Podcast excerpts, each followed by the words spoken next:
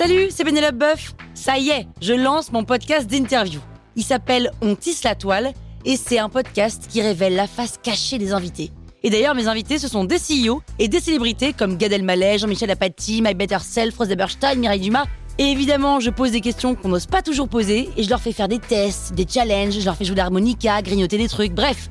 Rendez-vous sur On tisse la toile pour découvrir une interview tous les lundis. Ciao sur écoute. 1984 Ah non, non, non, moi je suis né en 83. Hein. Fin d'année, mais 83 quand même. Hein. Vous écoutez Krusty Book, le podcast qui résume les livres en vous spoilant le hook.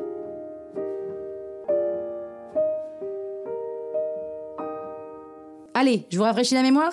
1984 est un roman de George Orwell publié en 1949. Logique.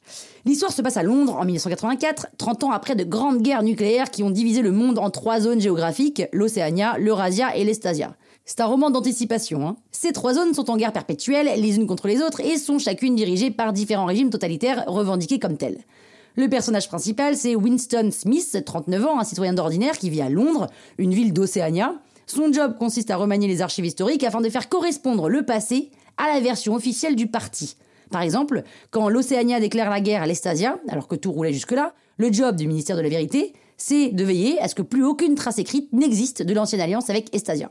Mais Winston a un peu de mal à pratiquer cette amnésie collective, alors pour garder une trace de la vérité, il écrit dans un journal. Sauf qu'il doit faire gaffe parce qu'il existe la police de la pensée qui surveille tous les habitants grâce au regard omniprésent des télécrans, sorte euh, d'écrans installés dans chaque foyer qui permet de diffuser en continu la propagande du gouvernement, mais surtout à voir et entendre ce qui se passe chez les gens. Je répète quand même que ce roman a été publié en 1949.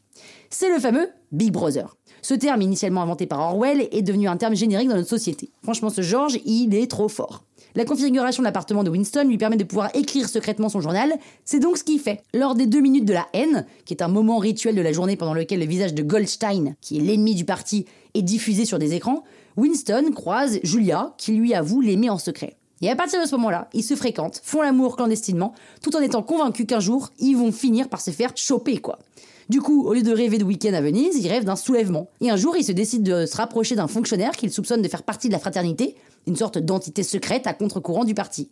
Mais le couple se fait arrêter parce qu'il y avait un tel écran dans la chambre qu'il louait pour se retrouver. Et puis de toute façon, le fonctionnaire n'est pas du tout un mec sympa, il est justement chargé de traquer les criminels par la pensée. Et oui, bien vu Winston Winston se fait torturer et humilier pendant une durée interminable et il finit par avouer tout, tout, tout et même plus. Il en vient même à trahir Julia lorsqu'il est confronté à sa phobie la plus forte, les rats. Et là, on apprend qu'en fait, le livre de Goldstein est une création du parti et que même Goldstein n'existe pas. Il est juste une figure allégorique. D'ailleurs, Big Brother, c'est pas non plus un grand frère protecteur, mais juste de la surveillance. Finalement, Winston est relâché, mais il n'est plus qu'une épave qui adhère désormais complètement aux idées du parti, et au passage, il a quand même balancé sa meuf. Voilà, c'est noir, désespérant, mais c'est une dystopie pour qu'on fasse bien attention à ce que la réalité ne dépasse justement jamais la fiction. Croustille, hein? La toile sur écoute. Ever catch yourself eating the same flavorless dinner three days in a row? Dreaming of something better? Well, HelloFresh is your guilt-free dream come true, baby. It's me, Kiki Palmer. Let's wake up those taste buds with hot, juicy pecan-crusted chicken or garlic butter shrimp scampi. Mm. Hello Fresh.